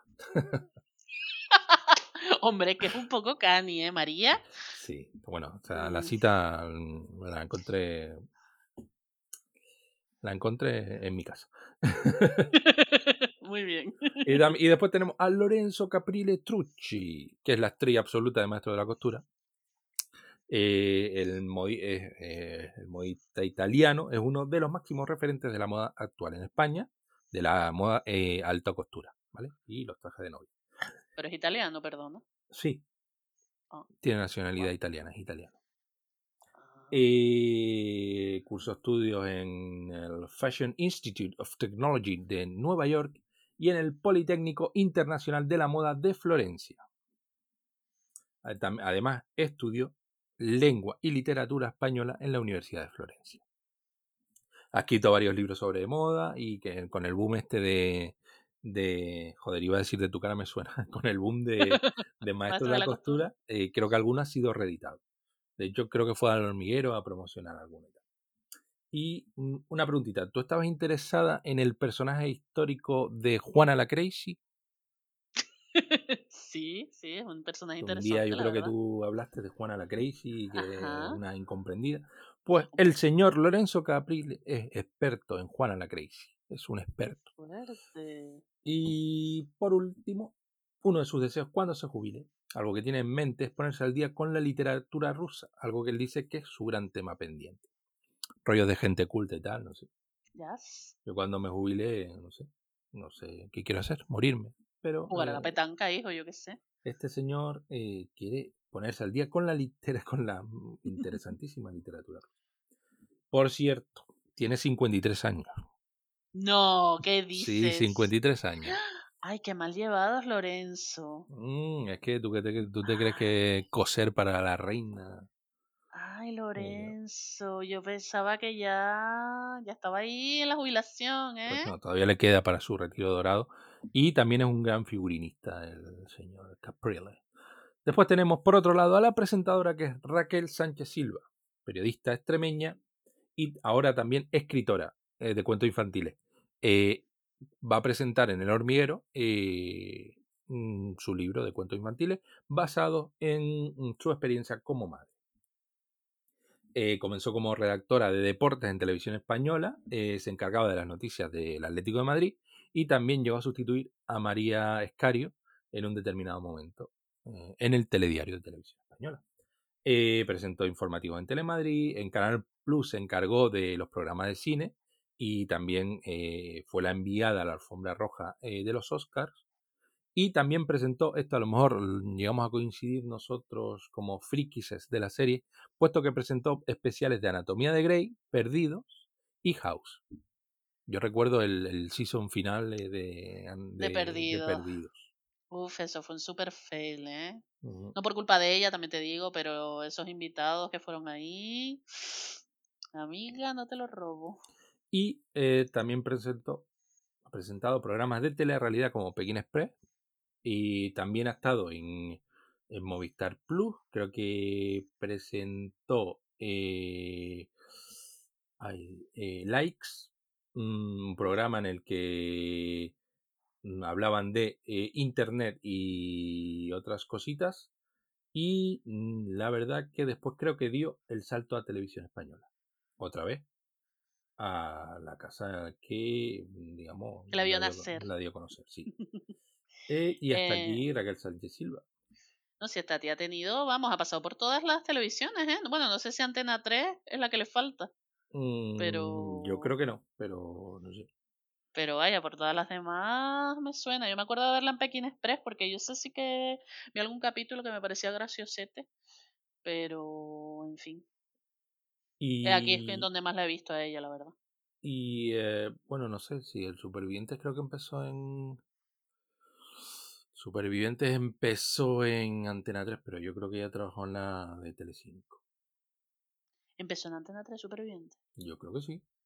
¿Sabes que ahora tienen uno, van a sacar uno de Love Island o algo así que lo presenta la Pedroche? Sí, creo que hoy, el momento en el que estamos hablando, eh, van a hacer la presentación de la isla y el no sé qué y el no sé cuánto. Uh, no está grabado eso aquí en Tenerife o en Canarias. No tengo ni idea, pero hay una aplicación donde tú puedes hacer que los concursantes hagan lo que tú ordenas. Ay, Dios mío. Qué bien. Qué Black Mirror, ¿eh? Eh, pues nada, oye, habrá que ver quién es- cuál es el talento de los concursantes. Pero bueno, sobre los jueces, a mí, yo a Lorenzo Caprile lo seguía de antes en Instagram porque el hombre cose muy bien. todo se ha dicho. Pero es verdad que en el programa tiene el papel de poli malo. Sí, claro. Y es un poco, a veces, a mí me cae bien, pero a veces es un poco cargante, o sea, se le va la pincilla, ¿eh? Mm, ¿Tiene sobre el papel todo, o él eh, es así en lo profesional? no, yo creo que es un papel.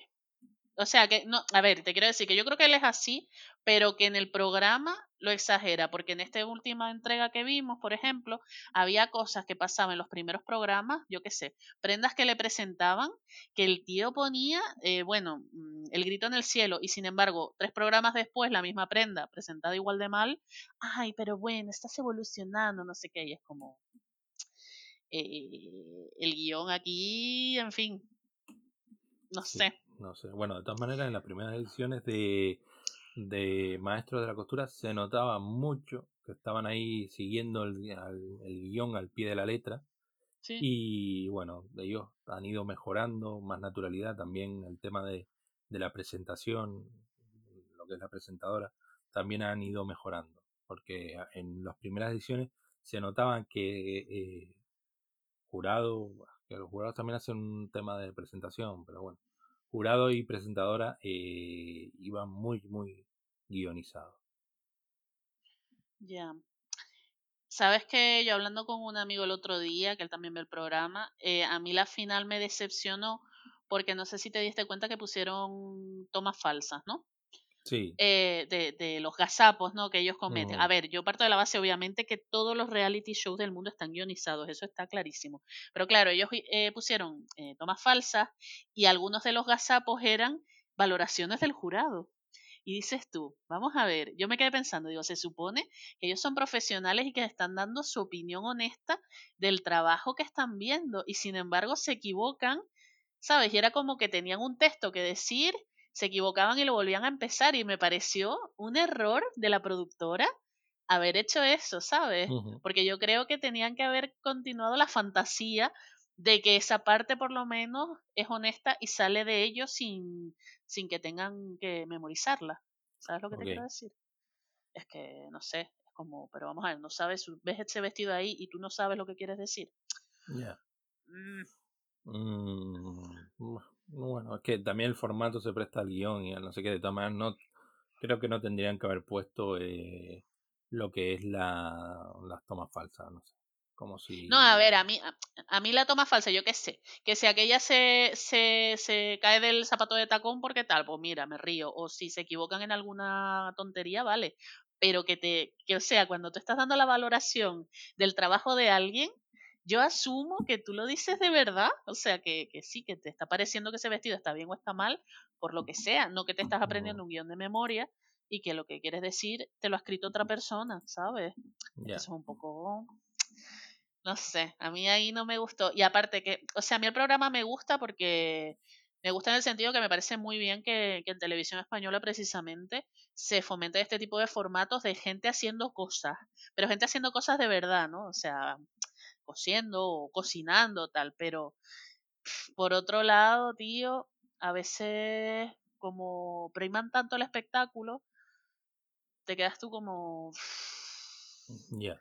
no sé, Sí, ¿sabes? bueno, este año se primó más el espectáculo que otra cosa y bueno, se, como estábamos comentando, eh, se vio en la primera expulsión de Ancor para, yo qué sé, para todos, para los que no lo hayan visto, Ancor eh, probablemente era el mm, aprendiz con más talento de, de esta nueva horn- hornada de, de concursantes. Eh, un tío que sacaba siempre eh, pues sacaba siempre adelante sus diseños y con muy buena factura. Y pues le hicieron una prueba trampa. eh, le hicieron una trampa y, y después una prueba trampa. Y claro, eh, se enfrentó a algo en, la que, en lo que él nunca, digamos, nunca había cosido, nunca, nunca había telas que nunca había manejado y demás historias. Y por supuesto, su diseño fue el peor de, de, bueno, de, de Sí, del ese, programa, de ¿no? ese programa y fue expulsado. Claro, todos los mm, concursos de talentos, que también podríamos decir si, si vale o no vale, tienen una repesca. Pues, por supuesto, él fue el repescado porque, hombre, Hasta feo se vería. Ha estado feo. Y, hombre, también, mm, bueno, a mí de esta edición mm, me ha sorprendido que gente que no tenía ni idea, que el nivel era bastante pobre, eh, siguiese para adelante, como es el caso de como es el caso de la- eh, Laura. Laura Uf. y, Y Gabriel. y Gabriel, exacto, que llegaron prácticamente al final. Em, también, hombre, no sé, también tenemos ahí, recordemos que, bueno, simplemente decir que Ancor, aunque parece un señor, eh, tiene 27 años, Y es canario, además. sí, Aunque o lo can- disimule. o canario, o su, su madre seguro que es canaria porque se llama Guayarmina. Ancor es un nombre canario. Ancor es un nombre guanche, pero decir. puede que él haya nacido en Península. Es, creo que salió el, el bebé que tiene también, que se llama Ancor. Ancorín. Como personaje concursante mm, curioso a destacar, eh, Álvaro el boxeador, también joven ahí, 32 años, aunque parezca... Estaba un eh, poco machacado ya. Sí, sí. Eh, también, tenía, también teníamos a Nani, que es Uf. cabo del ejército del aire, Cargante como ya que sí, que era bastante cargante y bueno, incluso yo creo que, bueno, se llegó a enfrentar a, a Capriles eh, Mm, y demás. Y bueno, bueno, el nivel de, esta, de, estos dos, de estos dos concursantes, bueno, estaba ahí en la media. Luego teníamos a Mi- eh, teníamos por otro lado a Mili, mm, que bueno, esta ya tenía ya como un look más, más rockabilly, más sí. algo así, un rollo así. que parece que es la mujer de, de uno de los componentes de un grupo que hacía tiempo que, bueno, que hacía tiempo, en su momento fue, ¿no? Fue, fue tendencia en España, que es Tennessee, que también era música muy rockabilly, muy tal, ahí adaptada al rollo español. Y pa, pa, pa, tenemos ahí, eh, también tenemos eh, Yelimar, que bueno, es una, una, chica eh, venezolana y que fue que es modelo y demás historias y que bueno, también hizo una buena actuación y bueno, lo, sobre todo lo, lo el, jurado reconoció en, en esta concursante todo lo que es su historia de superación y demás. Mm, no sé, ¿tú tienes algún momento más que destacar de...? Chico, y no nombras al Luis, que fue Ah, finalista. bueno, Yus. Y vamos, el boca chancla por antonomasia del concurso, Cierto. que no se quedaba callado ni, baja- ni debajo del agua. Sí, Eh, verdad, Luis, cierto. Es a que no, ver, estaba a- pensando quién, quién había sido el finalista, ya me había olvidado. Esto, el rollo de los de los realities es que uno se olvida enseguida Ya, de... sí, sí, cierto, cierto. Yo estaba pensando del el año pasado, cuando estábamos preparando el programa, me acuerdo de Joshua, de la otra señora, no me acuerdo del nombre, pero la finalista que salió también en uno de los programas estos, por algo, y poco más. Luego, como ahora en, en uno de los programas los concursantes de la edición pasada ayudaron a los de esta, pues me acordé ahí de, del chico que sé que le llamaban la Selena, que tenía el año pasado el pelo Ah, de sí, ok. colorines, que era la, o sea que tampoco sabía coser mucho, pero llegó prácticamente al final porque daba juego, y Mm. luego la chica esta que se llamaba La Brava, que, que era así, Ah, ok, también. muy así, muy hecha para Pero bueno, al final esto es lo que. Te acabas olvidando de toda esta historia. Sí, Ya. el Luis yo creo que sí, es un boca, boca chancla polemista que, que, a ver, que también es, eh, bueno, llegó a la final, es uno de los mejores, pero Sí, que sí, también sí, daba, daba bastante juego. A ver, yo Muy con Luis, natural, yo, me parecía también. Creo que ese era el tema, que, que a Luis no se lo podía guionizar y Luis, y Luis me parece que es una persona que a lo mejor, no sé si, si esto ya me estoy pegando un triple, pero a lo mejor tiene algún tipo de, yo qué sé, de, no sé si se puede llamar alguna especie de autismo, lo que sea, que te hace decir las cosas tal cual y no tiene filtro, ¿eh?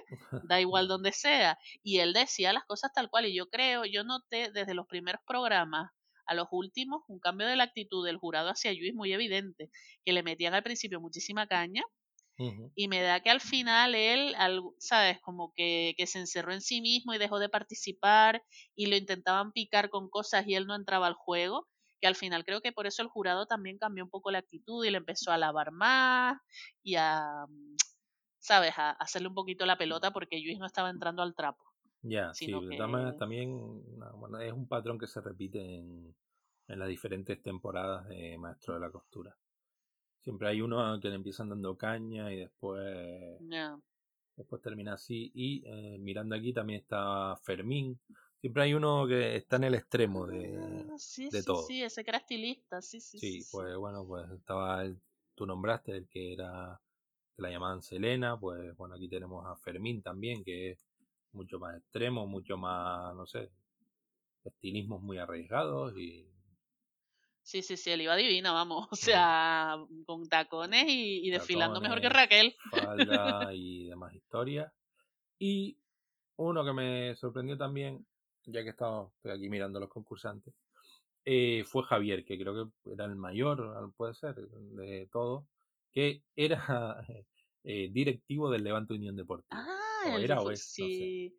Sí, a mí me caía bien ese señor, sí, sí, sí. Y nada, curioso que ese señor esté ahí, ¿no? Dándole a, a la costura.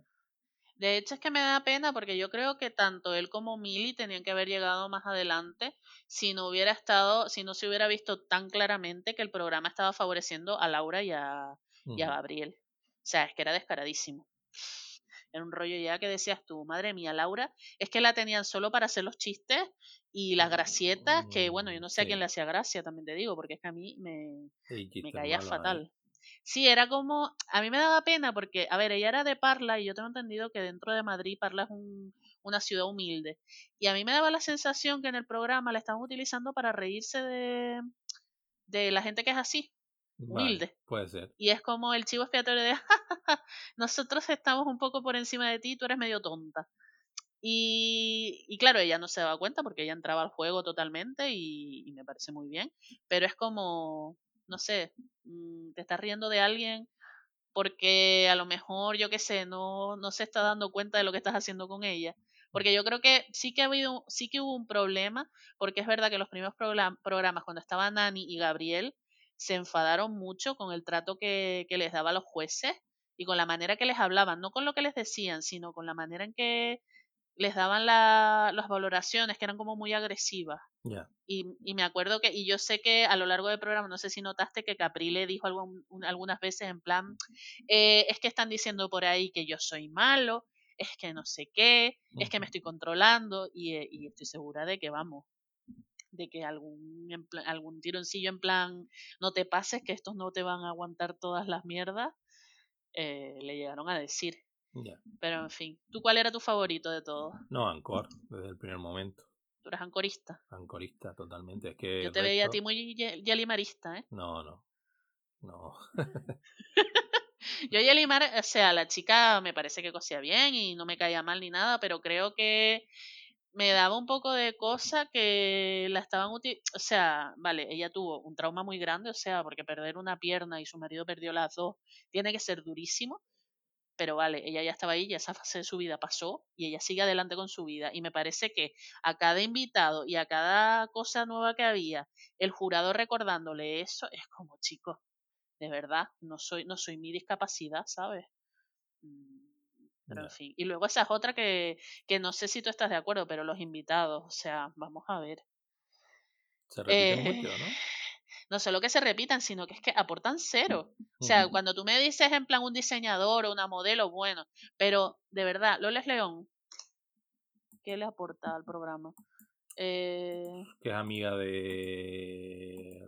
Al menos Viviana. Es amiga de, de, De esta, de Palomo. María Escoté y no sé qué. Ya, pero tío, es como, al final está, de verdad, el programa es súper largo porque vienen ahí un montón de, de personajes que, que son súper de relleno y dices tú, ¿qué necesidad? Sí, el rollo este de. Estaba recordando ahora del, del, Luis sin filtro. Es que siempre en todos los programas, para los que no lo hayan visto, en lo que es la ronda final, pues mm, la prueba por equipos o algo así, eh, mm, van unos famosos a ayudar a coser a los, a los, a los que quedan, que suelen ser tres personas, ¿no? Tres concursantes. Sí, sí, sí. Y esta vez estaban Rosy de Palma, eh, Una tía que no sé quién es, Sonia no sé qué. No, Sonia no. Está Sa- Sandra. Lorena. Lorena C. ¿Y quién es ese? Bueno, esa es, ¿Es famoso? es presentadora, ahora está de presentadora Ah. en, en, eh, en Zapeando. Aparte Ah. de eso, eh, ella es cantante, DJ y demás historias. Tiene Ah. un, un grupo con el hermano de Bayona, del director. Y en el, bueno, de hecho, se- a ver, yo, yo los empecé a conocer en, en el eh, programa este polémico de Eurovisión que ganó el Chiquilicuatre y tal. Yo, madre mía, sí que hay remon- que remontarse, ¿eh? Pues estaba ahí ella. Y claro, sin filtro de, de Luis, es que decía, "Ay, ¿quién es esta? Y yo no, no, no, perdona, voy a elegir a no sé quién porque yo a ti no te conozco y tal. A ver, que es un poco... Hombre, yo no lo hubiera dicho en voz alta, pero estaría como Luis, ¿eh? Porque no tengo ni idea de quién es. Yo sabía que era Rapel, que no hizo nada. Lorena O sea, Castel. Pues Rapel fue modista. Ya, tío, pero no ayudó al muchacho en nada, ¿eh? Él estaba ahí contando sus anécdotas. Más feliz que, que el pupa. Pues nada, algo más que comentar de la edición de. de la última edición de Maestro de la. Costura. No, no, que es un reality que está guay, que me parece una pena que dure tanto, que, que sea tan largo, pero que, oye, que muy bien y que espero que Ancor tenga una carrera, aunque ya no vaya a vender sus vestidos en el corte inglés, Hmm. pero ojalá que, que tenga éxito el muchacho, yo qué sé. Pues sí, bueno, la verdad que el programa debería ser. Los programas deberían ser más cortos y a lo mejor alargar más el- la temporada, ¿no? Su- Suelen ser 10 episodios. Pues mira, sí.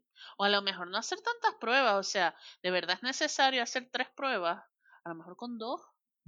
Yo qué sé, no hacer la primera de todas, sino hacer la segunda y la tercera. Y yo sé. Habría que ver el formato original como estaba Claro, ideado ya. y tal. Y bueno, eh, pues poco más. Mm, Los que quieran ver eh, el tema, los que quieran ver Maestro de la Costura, está en la web de Radio Televisión Española, eh, están todas las temporadas. Y la última también, sin anuncios, sin nada, sin tener que registrarte, ni historias de estas. No como el A3 Media, el A3 Player ese, de mierda. Uf. Y nada, hasta aquí el programa, el posquita de hoy. Así que vamos a echar el cierre con eh, la misma canción que suena en el, en, el, en el Maestro de la Costura, que es la Vie en Rose de Edith Piaf, pero versionada por Zaz, que no sé quién coño es, pero la, encontré y bueno, tiene millones de reproducciones en YouTube. Supongo que será una super cantante francesa, esas que cantan en ese idioma gangoso y amanerado. Eh, así que nada, eh, si no nos vemos, nos imaginamos. Hasta luego, machanguers. Je vois la vie en rose. Il me dit des mots d'amour, des mots de tous les jours, mais moi, ça fait quelque chose.